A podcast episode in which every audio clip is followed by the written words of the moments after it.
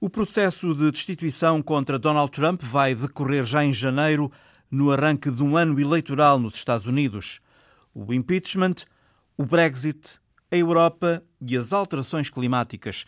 Vamos olhar para 2020 com os comentários de Ana Santos Pinto e vamos a Macau, na cerimónia dos 20 anos da transferência de soberania. O enviado da Antena 1, Mário Ricardoso, ouviu o presidente chinês elogiar Macau e enviar recados a Hong Kong.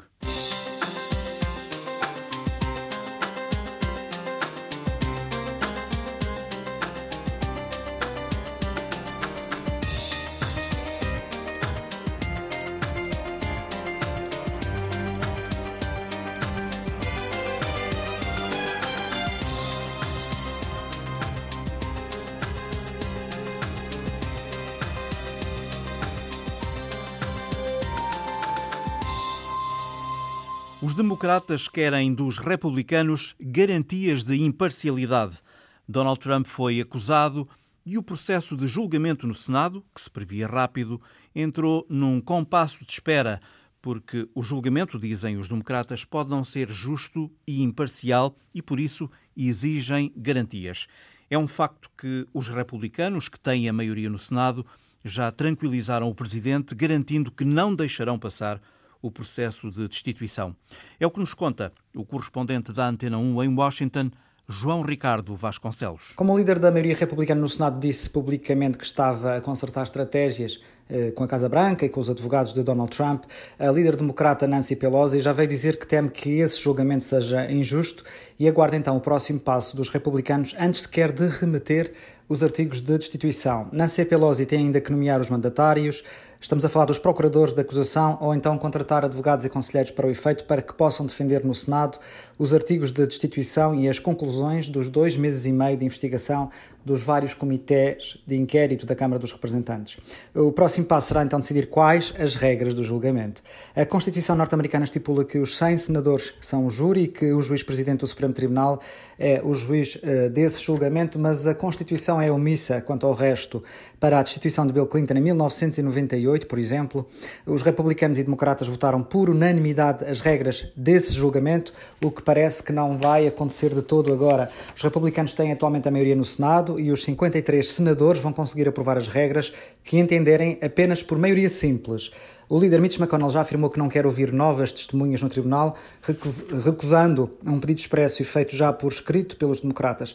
Se as regras desse julgamento podem ser aprovadas por maioria simples, a destituição de Donald Trump precisa de ser aprovada por uma maioria qualificada, superior a 65 senadores. Traçado este cenário, podemos então ver que será muito difícil que 20 republicanos votem ao lado dos democratas para removerem Trump do cargo. O julgamento só deve arrancar mesmo na segunda semana de janeiro e existem ainda muitas formalidades por cumprir. Sabemos que o presidente vai escapar a uma condenação graças à maioria republicana no Senado, mas é sempre um momento que ficará para a história. Como é que os norte-americanos olham para isto? O momento é efetivamente histórico porque Trump é apenas o terceiro presidente alvo de um processo formal de destituição nos 240 anos de história norte-americana. É, aliás, o primeiro presidente republicano a passar por isto. E é também o primeiro presidente a ser alvo de destituição no seu primeiro mandato, quando se recandidata às presidenciais de novembro do próximo ano, 2020. Eh, Nixon, por exemplo, em 1974 não chegou a ser alvo de uma destituição formal, não se realizou nenhuma votação dos artigos da destituição depois de uma investigação que durou dois anos. Demitiu-se mesmo quando percebeu que ia ser condenado num possível julgamento no Senado. Eh, a destituição ou o impeachment é, por isso, um julgamento político e podem estar em causa crimes ou não. E se há uma coisa que Donald Trump conseguiu desde o primeiro momento em que chegou à Casa Branca, isto há quase três anos, foi polarizar ainda mais a democracia e a relação dos norte-americanos com a política. As audiências das audições públicas recentes durante a fase de investigação demonstram, aliás, eh, exatamente isso. As televisões tiveram menos espectadores do que, por exemplo, quando transmitiram o depoimento de Robert Mueller, o procurador especial que investigou a ingerência russa nas eh, eleições presidenciais de 2016. E se no princípio, por exemplo, 52% eh, dos norte-americanos nas principais sondagens concordavam com o processo de destituição, de acordo com as últimas sondagens, esse número baixou para os 46%. Que repercussão terá este episódio na campanha de Trump com vista à sua reeleição. Curiosamente, à hora em que era votada a destituição na quarta-feira, Trump estava num comício fora da capital, Washington DC, e aproveitou para repetir perante a multidão que o processo é uma fraude e uma caça às bruxas, atacando a honra dos líderes democratas. Já o tinha feito outras vezes de forma muito agressiva, muito violenta. Tem adotado essa estratégia para combater a destituição. Não é que Trump não fique nervoso com o processo, até porque remeteu uma carta de seis páginas ao líder democrata, escrita nesse mesmo tom furioso, sublinhando que esta destituição é, é inconstitucional e um ataque à democracia. Mas Trump também sabe que pode recuperar a agenda mais populista que lhe deu a vitória em 2016 e aproveita a destituição para se vitimizar e galvanizar as bases. O que é certo é que os republicanos eleitos para o Congresso cerraram fileiras e têm feito desde o primeiro minuto a defesa incondicional do presidente. Eh, o julgamento a acontecer entre janeiro e fevereiro vai cair em cima das primárias democratas.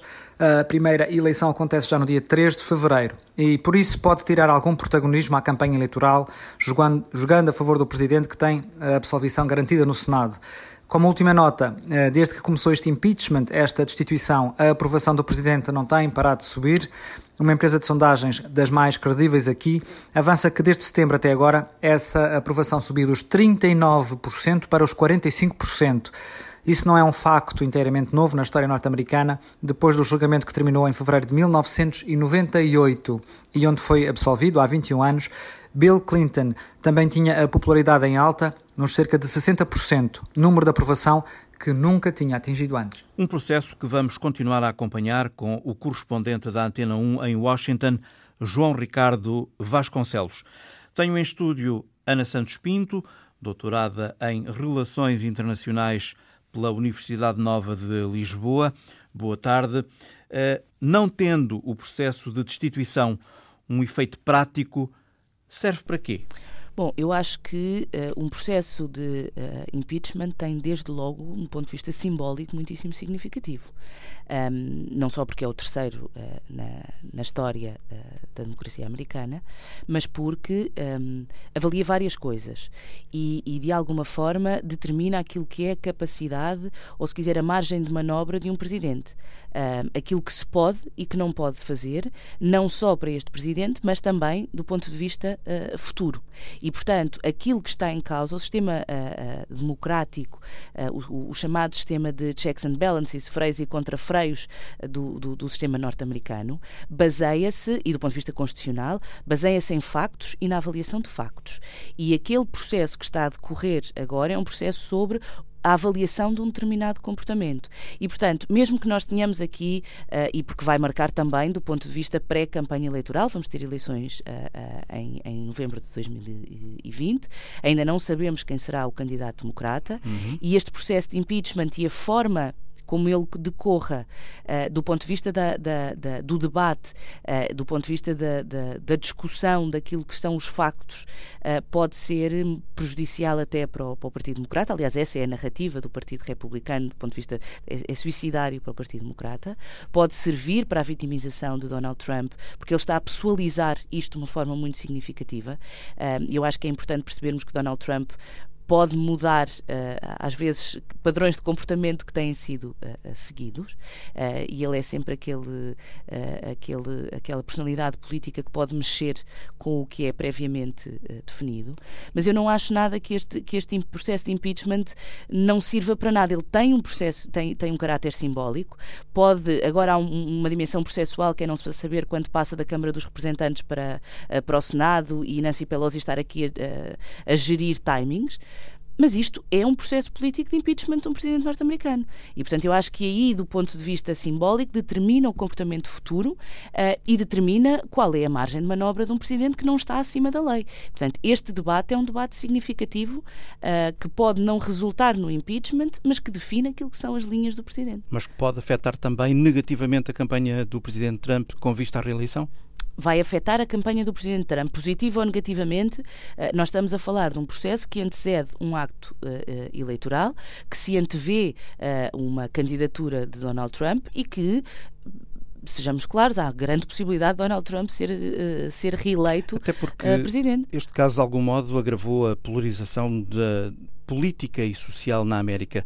Uh, e nós sabemos que Donald Trump navega muito bem nestas águas. Eu acho que Donald Trump vai, como, como dizia há pouco, vai pessoalizar este processo político, daí que a utilização das expressões do caça às bruxas, etc., é muito direcionado para ele, por esta razão, porque é, é, esta é a forma confortável de chegar ao eleitorado e dizer este é um processo político que, independentemente dos factos, e por isso eu creio que do ponto de vista simbólico o impeachment é importante, independentemente dos factos, o que os democratas estão a querer, e esta vaga do impeachment está a querer fazer, é minar a legitimidade e, e o trabalho do presidente. Eu estou a ter uma tão boa performance que eles têm que arranjar aqui todo um processo político de, de perseguição para uh, uh, minar o meu trabalho e prejudicar o meu trabalho. E eu creio que é por esta narrativa que Donald Trump vai, uh, porque isto é fácil de entender pelos eleitores. Não é, ele não fez nada de mal um, e isto o que estão a querer é minar o, o trabalho e pessoalizar, continuar a fazer as suas atividades enquanto presidente e dizer isto é uma caça às bruxas e isto é uma perseguição individual ao presidente Donald Trump. E esta é a forma de chegar ao eleitorado uh, e, e, daí que a relação direta do Twitter é uma relação do presidente Trump com os seus eleitores, uh, porque o presidente Trump não fala tanto para o mundo, mas fala para o seu eleitorado e ele sabe exatamente quais são os pontos onde tem, uh, onde tem de tocar e é isso que tem feito. Portanto, eu parece-me que este processo de impeachment pode ter, do ponto de vista do sistema norte-americano, esta definição de quais são as linhas de comportamento do presidente e isso é significativo. Agora depende muito como é que o Partido Democrata e como é que todo o sistema norte-americano vai gerir este debate e uh, este processo uh, de, de avaliação porque estamos em pré-campanha eleitoral. Ultrapassado este caso em concreto, qual é o candidato ou a candidata que o Partido Democrata uh, tem que possa fazer frente uh, a Donald Trump? Pois eu acho que essa é exatamente a pergunta que o Partido Democrata coloca nesta altura. Um, nós vamos ter agora os últimos debates, uh, o último debate entre os vários uh, candidatos. Um, aparece Joe Biden, que também está envolvido uh, neste processo de impeachment e, portanto, aquilo que são os efeitos colaterais aparecerão de alguma forma. temos o eterno candidato Bernie Sanders, que se sabe ser demasiado à esquerda, isto não, não tem exatamente o mesmo processo de arrumação ideológica que é que, é, que na Europa, uh, mas, mas, mas tem um processo de debate e de mediatização, uh, e tem Elizabeth Warren. agora eu acho que o Partido Democrata está com uma grande dificuldade em produzir um candidato. Aliás, isto viu-se na pulverização de candidatos uhum. democratas que, que, que, apareceram e que agora o dinheiro vai se esgotando, portanto, eles vão saindo exatamente por falta de financiamento e vamos agora filtrando por esse, por esse processo. Um, mas eu creio que, entre, provavelmente, entre Joe Biden, uh, Elizabeth Warren, uh, mas vejo, é, é, é muito curioso como é que, com tanta crítica que tem sido feita ao Presidente Trump, não há. Uh, e pode haver sempre uma surpresa de última hora, uh, porque no, do ponto de vista das primárias pode haver sempre um candidato a, a, a, surpresa para além destes que têm participado nestes debates. Mas é muito curioso como é que o Partido Democrata tem uma pulverização tão grande e não um candidato que apareça uh, de uma forma mais consensualizada e, e que possa de facto rivalizar com aquilo que foi o papel mediático que Donald Trump tem tido. Já a seguir, vamos falar dos principais desafios da Europa para 2020. Regresso à conversa com a nossa convidada, Ana Santos Pinto. Hum, a nova Comissão Europeia já apresentou as prioridades do mandato que iniciou recentemente e percebe-se que há um objetivo de longo prazo e até transversal que passa pelo combate às alterações climáticas. Hum, entre novos e velhos, internos e externos, quais são para si os eh, principais desafios da União Europeia no próximo ano? O principal desafio da, da nova Comissão parece-me ser, uh, desde logo, uma nova perspectiva no que diz respeito ao que são os resultados. Ou seja, parece-me uma, uma Comissão com um caráter bastante mais pragmático um, ehm, e bastante mais operativo naquilo que é a, a execução das políticas. Uh, desde logo, há um desafio muito significativo que é o quadro financeiro plurianual. E, portanto, estamos a falar daquilo que para os Estados-membros é fundamental, um processo de negociação que tem um caráter técnico muito significativo significativo, mas que tem também uma relação entre os Estados-membros e os cidadãos, ou seja, é aquilo que durante os próximos cinco anos fará, do ponto de vista infraestrutural, a relação entre a União Europeia e os seus Estados-membros e os cidadãos. E esta negociação do quadro financeiro plurianual é transversal a todas as políticas europeias e, e fará aquilo que, que é mais substantivo do ponto de vista de futuro. Portanto, conseguirmos este, este acordo ao nível dos Estados-membros, definir essas prioridades no quadro financeiro plurianual, saber quanto é que os Estados uh, recebem, uh, uh, não só do ponto de vista material, mas também na definição das prioridades europeias, daquilo que, que, será a construção da Europa dos próximos cinco anos. E isto é um papel que esta Comissão tem do ponto de vista negocial. Naturalmente, eu creio que a gestão dos fluxos migratórios é um processo que será transversal e que marcará também o próximo ano, porque é um tema que não para, os fluxos migratórios vão continuar.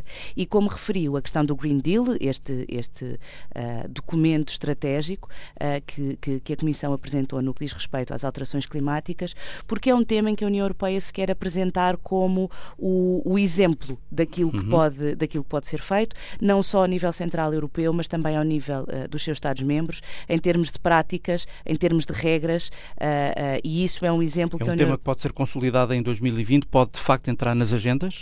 É um tema que já está na agenda política, muito por pressão daquilo que é a sociedade civil. As ruas. Nas ruas. Uh, e com um caráter muito distintivo uh, que eu acho muito interessante do ponto de vista demográfico. Uh, porque são os jovens que, de uma maneira mais ou menos mediatizada, acabaram por colocar este, este tema na agenda e dizer que para eles este é um tema importante. E nós muitas vezes falamos do afastamento dos jovens da política. E isto é uma forma de os chamar. Não só uma forma de os chamar, como deles se sentirem envolvidos. Uhum. Porque muitas vezes eles não estão à mesa dos processos uh, negociais e dos processos decisórios e, portanto, não se sentem envolvidos e não sentem um, um, uma filiação àquilo que está a ser debatido. E, na verdade, este é o tema das próximas gerações, não só no que diz respeito à redução uh, da pegada carbónica, mas olharmos para o clima e para as alterações climáticas numa visão muito transversal. E sendo este um tema que foi da sociedade civil para a esfera política, uh, ele certamente ganhará lastro. Recordo aqui Emmanuel Macron, que subiu o preço do gasóleo por razões ambientais uh, e teve como resposta os coletes amarelos. Portanto, eh, não vai ser uma caminhada fácil. Não é uma caminhada fácil porque, do ponto de vista do princípio, todos concordamos que são necessárias medidas para reduzir, não só, como digo, não só a pegada carbónica, mas tudo o que uh, diz respeito uh, a esta dimensão uh, da, da, crise climática ou das alterações climáticas. Mas a verdade é que isto mexe com o nosso comportamento do dia a dia, com aquilo que para nós são rotinas, com uma maior utilização dos transportes públicos.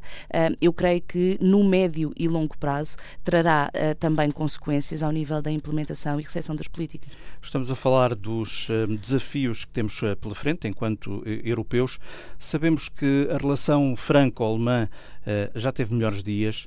A Alemanha e a França podem voltar a ser o grande motor da integração europeia? Bom, eu parece-me que até com uh, aquilo que se perspectiva em termos de negociação da saída uh, do Reino Unido com o Brexit, com uma alteração uh, significativa dos alinhamentos dentro do, do, do, contexto da União Europeia, porque é inevitável quando um Estado-membro sai e, e, este é um momento único no processo de, de integração europeia que ninguém consegue prever ao pormenor, porque muitas vezes nós falamos agora do acordo de saída da União Europeia, isto é o acordo de pré-divórcio, ou seja, tudo o que é um processo negocial da relação futura entre o Reino Unido e a União Europeia uh, sucederá ao dia 31 uh, eh, de janeiro. O chamado e período depois, de transição. Exato, e depois o 31 de julho porque é natural, porque tudo isto está muito enraizado na, na prática dos Estados. O, o, Reino Unido continuará eh, durante um período uh, no mercado comum e, e, é preciso que essas regras sejam uh, redefinidas e que cada um dos Estados-membros aprove um conjunto de legislação para, para precaver isto. E a União Europeia tem até agora mantido uma posição una neste processo negocial e, e, é provável que assim o, o continue a fazer.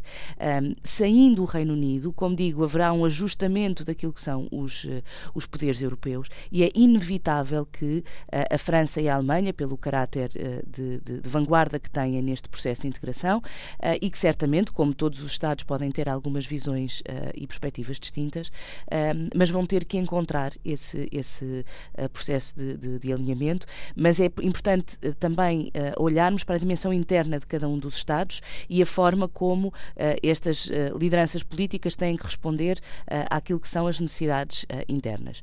Um, um desafio que, que, que, não falei há pouco e que acho que é importante é o desafio da defesa, a dimensão da defesa europeia. E neste aspecto, a França e a Alemanha são claramente os, os motores.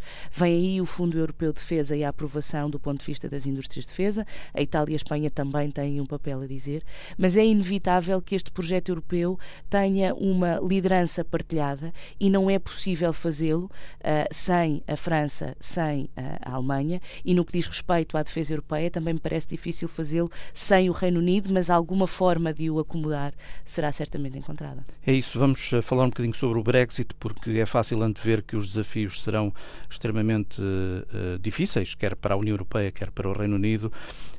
para já, quais são os grandes desafios, sobretudo internos, que Boris Johnson tem, tem pela frente? Uh, Desde logo a Escócia, não é? Sim, eu acho que há um desafio de, de, de unidade e de manutenção daquilo que é a estrutura do, do, do sistema político do, do Reino Unido.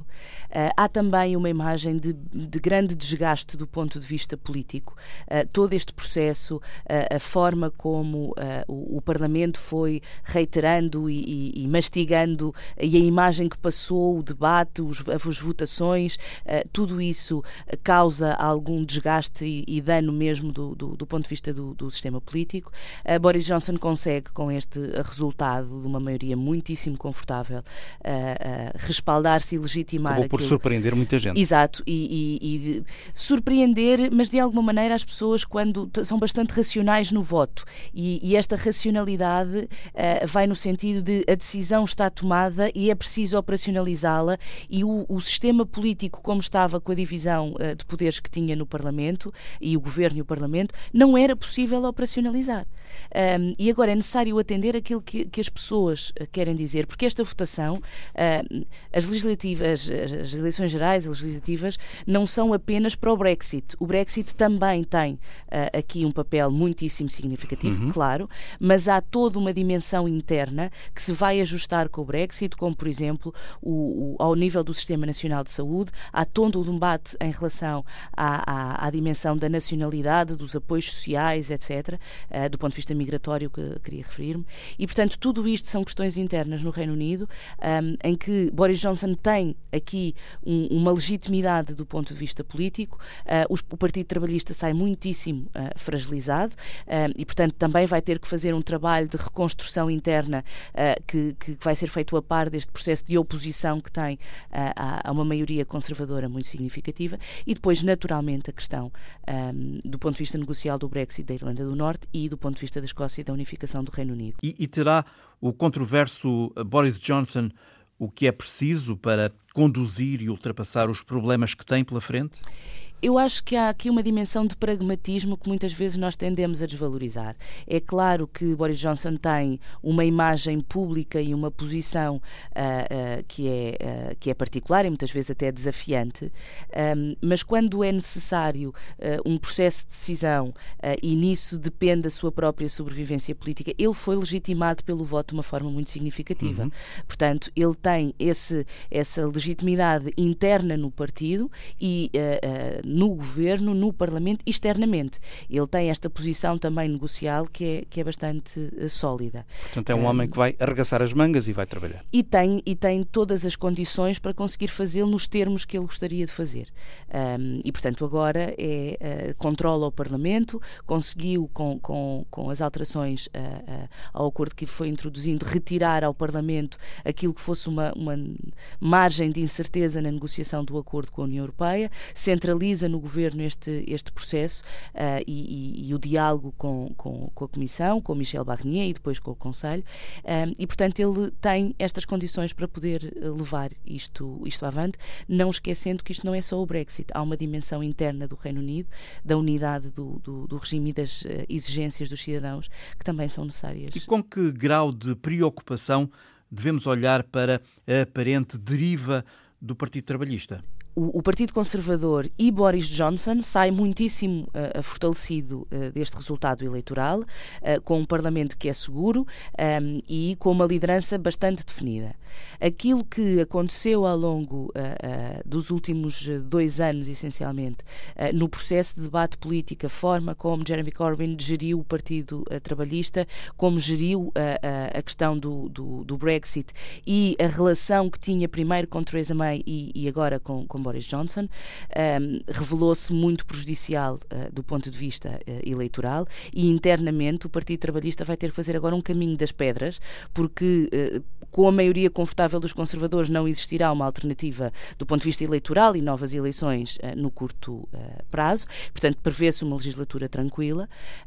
Agora o Partido Trabalhista vai ter que fazer este processo interno de substituição de, de, de, de, Corbyn, que já tem uma série de, de críticos e que certamente fará esse processo de substituição, mas o Partido Trabalhista saiu bastante afetado, assim como os chamados Lib Dems, os liberais democratas, também tiveram alguma fragilidade uhum. demonstrada neste resultado eleitoral. E claro que isso fragiliza sempre um, um, regime democrático, porque é necessário o debate, é necessária a oposição um, e principalmente o desgaste, porque eu parece-me muito relevante o que aconteceu à democracia britânica, que é o debate político britânico nos últimos anos. A forma forma como os cidadãos olhavam para o Parlamento, o que acontecia, a incapacidade de resolver um problema, para os cidadãos revelou-se muito significativo, de forma que, do ponto de vista eleitoral, a resposta foi: façam, uh, operacionalizem, agora têm condições para o fazer. Ana Santos Pinto. Em França, o governo relançou as negociações com os sindicatos. A ideia é travar as greves no setor dos transportes no período do Natal e do Ano Novo. Os sindicatos lutam contra a nova reforma do sistema de pensões. Boa tarde, Paulo Dentinho. Conheces muito bem a realidade francesa. Mesmo que surjam as tréguas nos próximos dias, eh, é inevitável a França entrar em 2020 num clima de luta e confrontação? Não tenho dúvida nenhuma. Aliás, uma das centrais sindicais, a CGT, que é uma sindical mais à esquerda, tem prevista uma nova jornada de mobilização para dia 9 de janeiro. No entanto, a maior central sindical, que é uma central sindical reformista e que está já em conversações com o governo, eles até concordam com esta reforma, não querem é que a idade uh, da reforma, a idade, com esta alteração do sistema, não querem que a idade da reforma fique marcada com Uh, um, um, momento específico. E, portanto, uh, esse é o grande pomo de discórdia com as centrais reformistas. E eles admitem aqui alguma alteração, e, portanto, há, o, acho que há um caminho de pacificação que pode que pode estar a funcionar. Aliás, deixa-me dizer-te que alguns uh, sindicatos mais reformistas admitem agora uma trégua durante o Natal e uh, para que as famílias se possam encontrar. Portanto, nomeadamente... aquele cenário de algum bloqueio durante as festas provavelmente não se vai colocar. Coloca-se uh, com alguns sindicatos, não com todos, uhum. e isso permite aqui ao governo ter uma almofada desanuviamento, para, de desanuviamento. Uhum. Repara, o, o, o, o termo de comparação mais próximo disto é 1995, quando Alain Juppé tentou fazer uma reforma deste género. E aquilo que, eh, na altura, eles eh, fizeram foi eh, deixar, tentar que os franceses, enfim, ficassem fartos da, da, da greve e uh, trazer a opinião pública para o lado do, do governo. Isso não aconteceu. Uh, o que aconteceu foi que uh, a opinião pública ficou cada vez mais do lado dos, dos grevistas. Desta vez não. As sondagens, e portanto joga-se aqui, enfim, a batalha da opinião pública, e está em curso a batalha da opinião pública neste momento. O governo desta vez não, aprendeu essa lição e estão a tentar encontrar uma forma de quebrar essa unidade sindical. O que é que está em causa? Qual é a grande discórdia entre os sindicatos e o governo relativamente ao novo sistema de pensões? Os sindicatos mais à esquerda, a Força Ouvrière e a CGT, uh, eh, por exemplo, querem pura e simplesmente que o governo retire tudo. Os sindicatos mais moderados, eh, que são é, o maior, por exemplo, a CFDT, até concorda com esta, com esta alteração dos, do atual sistema de reforma. E isto porquê? Porque são Uh, os, melhor, são os, 20, os melhores 25 anos no, priva, no, no privado e os últimos seis meses no, no, no, público. Só que há 42 regimes especiais. Por exemplo, na Société Nacional des Chemins de Ferro, neste caso os Caminhos de Ferro, há, um, ah, eles têm um regime especial. E esse regime especial, no contexto atual da empresa, tu tens um ativo para dois reformados. Ou seja, há um buraco. E esse buraco é preenchido com o Orçamento Geral do Estado. E é um bocadinho isto nesta alteração de reforma que, que o Macron, que isto faz parte da, do, do projeto de de, de campanha eleitoral de Macron uhum. que ele uh, queria alterar. Até porque, uh, estrategicamente, ele quer aumentar pensões de pessoas que não têm estes regimes especiais, nomeadamente as pessoas que, os trabalhadores rurais, que têm pensões muito baixas e que vão ter as, as pensões revalorizadas com o, a entrada deste atual sistema. As, as greves são muito participadas em França, a contestação em geral também. Podemos uh, intuir, Paulo, que, para além das razões de que já falamos, existem outras, eh, outros descontentamentos na sociedade que levam os franceses à rua? Sem dúvida. Isto é uma, uma greve que também tem aquela componente de rejeição das políticas de Emmanuel Macron.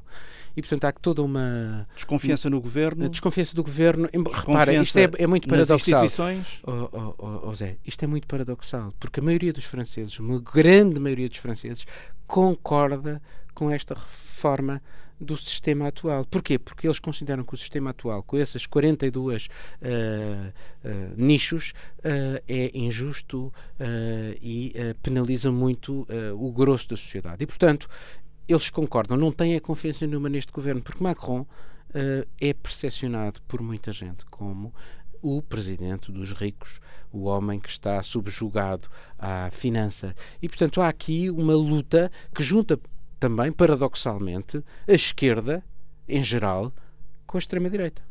Há também uma jogada tática nisto. Porquê? Porque Macron sabe que se vencer isto, enfim, tem uma vitória muito significativa, pode continuar a fazer as reformas que pretende e uh, o seu núcleo duro permanece uh, muito estável. E estamos a falar em qualquer coisa como 30 e tal por cento. 30 e tal por cento, quando chegamos à altura das, das, presidenciais, é uma, uma, uma linha de, de, de arranque absolutamente crucial para quem queira chegar à segunda volta. E, uh, e portanto, isto é estratégico também. recuperação, porque em termos de popularidade já foi mais popular, não é? Já foi mais popular, mas se ele mantiver este núcleo duro, portanto, o sistema eleitoral francês tem essa peculiaridade, portanto, se passam à segunda volta os dois candidatos mais votados, nenhum tiver mais de 50% dos votos. E, portanto, se o cenário se voltar a concretizar entre ele e Marine Le Pen, ou entre ele e ou, ou entre Marine Le Pen e qualquer outro, o mais provável é que esse qualquer outro ainda, digo eu, neste momento, uh, vença Marine Le Pen. E, portanto, ele quer ser esse qualquer outro, quer ser o, ele próprio Emmanuel Macron. O contraste é evidente entre as duas margens da foz do Rio das Pérolas. De um lado, Macau, o bom exemplo, do outro, Hong Kong, abraços com meses de contestação nas ruas.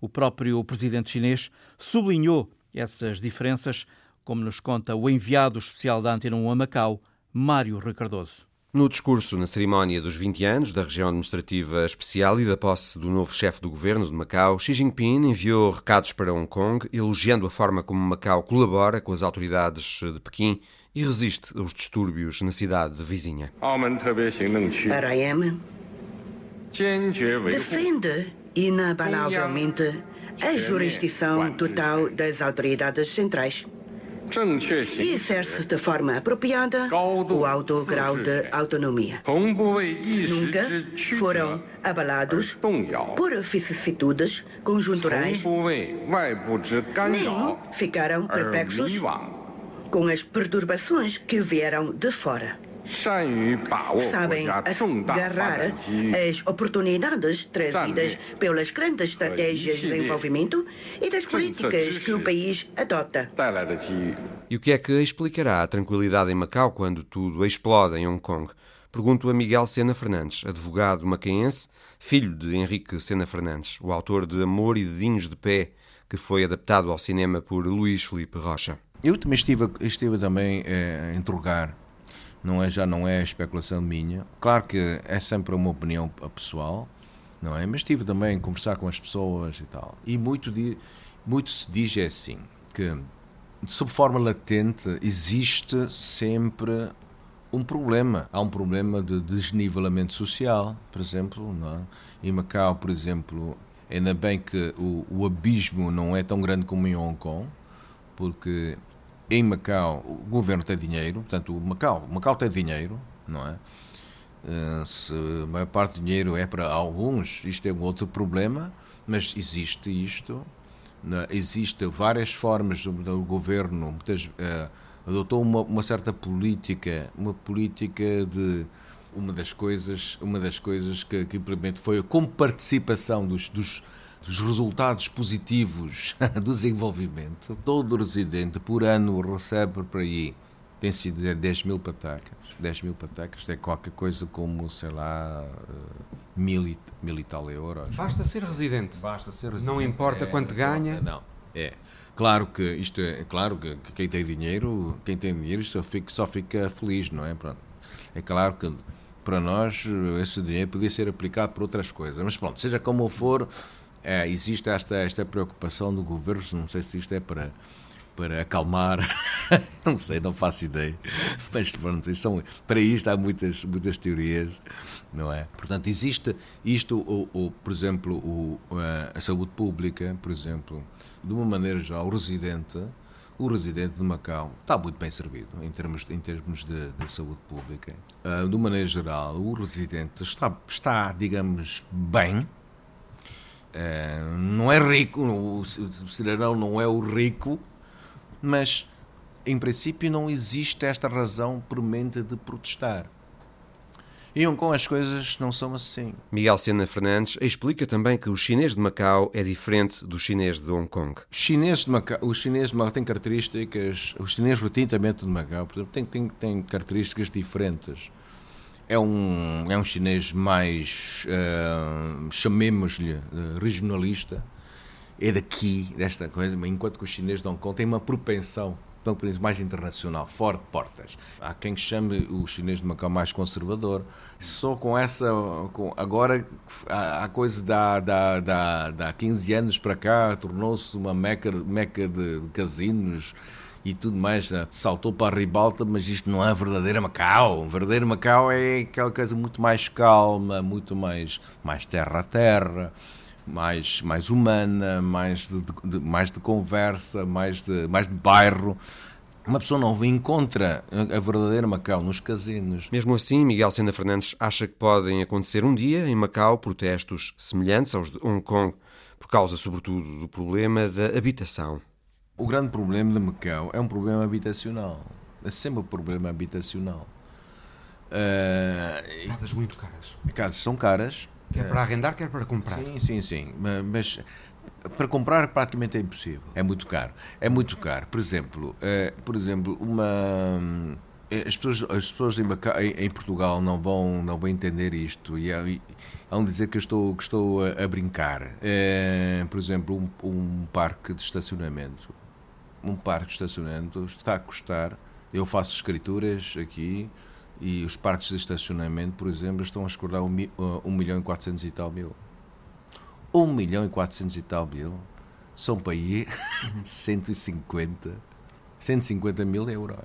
Uma pessoa pode comprar um, um lugar, pode, pode, um lugar, pode, não pode é? Fazê-lo, pode fazê-lo, legalmente pode fazê-lo. Só que está por este preço, não é? Só para, então, então, muitas vezes eu digo, eu digo, olha, eu já não vou comprar casa nenhuma, eu, vou, eu, eu monto a casa dentro do meu automóvel, eu fico ali. eu fico ali e pronto, eu levo, levo minha casa às costas todas as vezes que eu tenho que ir à casa. E isto pode ser um grande problema. É um problema habitacional, vai ser um cancro Uhum. Vai ser um cancro daqui a, daqui a uns tempos. Se, se, se, se o governo de Macau não, não tiver uma, uma política habitacional minimamente aceitável, vai ser um problema.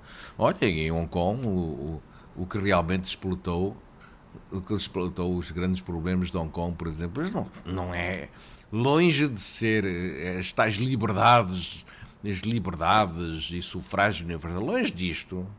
Havia um problema básico que estava e alimentava isto que é o problema habitacional. O problema habitacional foi sempre o cancro de tudo isto. Naturalmente, vai gerar outro tipo de ódios, não é? E, e, e, uh, isto, uh, isto não sei uh, que fim terá, não é? Bom, Se houver. Agora, pode haver. Pode acontecer aqui o mesmo. Pode acontecer. Pode? pode acontecer, claro que pode acontecer. Xi Jinping veio a Macau dizer que está satisfeito com os progressos alcançados nestes 20 anos da região administrativa especial mas mostrou que está muito atento ao que se passa no território e avisou o novo chefe do governo macaense, ao Yatseng, quando lhe deu posse, que deve fazer reformas para que os resultados do desenvolvimento de Macau cheguem a toda a população e para que se resolva, nomeadamente, o problema da habitação no território. Não quererá, por certo, ver repetir-se em Macau o que está a acontecer em Hong Kong. Um trabalho do repórter Mário Rui Cardoso, enviado especial da Antena 1 a Macau, a propósito dos 20 anos da transferência de soberania. Na Índia, a lei da cidadania exclui os muçulmanos e os protestos, violentos, não se fizeram esperar. É a imagem da semana com Paulo Dentinho. Vê-se a arma no quase exato momento do disparo. Está lá o fumo, a luminosidade e o projétil é ainda perceptível no seu trajeto em direção ao alvo que não se vê. Só há um elemento humano nesta imagem, o polícia anti-motim, protegido por um capacete metálico e uma viseira de rede também metálica que lhe desce para o rosto. A arma nas suas mãos aponta diretamente aos manifestantes ausentes nesta fotografia da agência Reuters, captada em Nova Delhi. Tal como estão ausentes no projeto de lei da nacionalidade daquela que se pretende ser a maior democracia do mundo – o governo de Narendra Modi ignorou os princípios basilares da Constituição de 1949: laicidade, inclusão, igualdade e tolerância.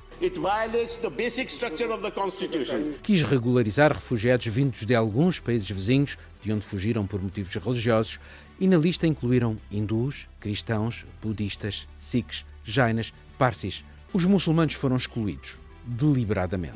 Hindu, Muslims, everybody are equal. Foi o suficiente para que essa comunidade, a segunda maior do país, reagisse nas ruas a mais uma humilhação. Modi já tinha acabado com a relativa autonomia do Caxemira, uma região maioritariamente muçulmana, e colocado uma série dos seus dirigentes em prisão domiciliária. A oposição política na Índia está desacreditada e quase todas as vozes críticas estão a ser constantemente perseguidas, sejam intelectuais, artistas, jornalistas ou universitários. O país está numa deriva autoritária crescente em nome do nacionalismo hindu e cada vez mais longe das ideias de paz, liberdade, tolerância defendidas por Mahatma Gandhi. I am proud to be an Indian, I'm proud to be a Muslim and I'm proud to be a protester. Paulo Dentinho. Numa altura em que se debate o tempo que as crianças passam agarradas aos telemóveis e aos tablets, a Letónia encontrou uma forma de os seduzir para os livros sem perder a componente digital. É a história da semana com Alice Vilaça. Tudo por amor aos livros.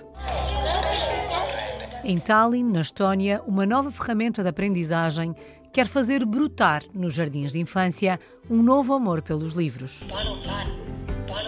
A inovação reúne o melhor da narrativa tradicional com as novas tecnologias digitais, ou seja, um livro em papel e uma caneta mágica. O projeto tem a ajuda dos Chamis, personagens infantis da Letónia cujas histórias são agora contadas em livro com o apoio de uma caneta digital inteligente. Basta apontar a caneta para as páginas e dos livros saem músicas, poemas ou perguntas reproduzidas em letão ou estoniano. O projeto Aprender com o Chamis tem como primeiro objetivo tornar a educação infantil mais alegre, divertida e trazer as crianças de volta aos livros. Bring uh, children more back to the books because they are more uh, attracted towards uh, smartphones, computer games. Para os autores é importante que as crianças ganhem consciência do que é um livro, porque na Letónia há crianças que não sabem o que é um livro porque não têm livros em casa. There are kids who don't know that book starts actually here and goes like this and ends like this. Os especialistas em educação da Letónia e da Estónia forneceram diretrizes pedagógicas e vão agora avaliar se os objetivos foram atingidos. Através do uso da caneta inteligente, pretendem aumentar o interesse e o envolvimento das crianças com os livros. Uh, Nos jardins de infância, as crianças vão explorando as funcionalidades dos livros e das canetas digitais. Small children, they want to hear it again and again and again and again and again. O próximo passo do projeto será desenvolver os conceitos da caneta e livros digitais com vista a traduzir texto, músicas e poemas para outros idiomas. A equipa criou cinco livros e um jogo em letão e estoniano. O projeto teve o financiamento de cerca de 370 mil euros de fundos de coesão da União Europeia e está agora a ser testado em mais de 400 jardins de infância. How the Chamis Built a House. A história da semana com Alice Vilaça, que também produz este programa. O apoio técnico é de Nuno Isidro. Visão Global vai de férias. Boas festas até 5 de janeiro.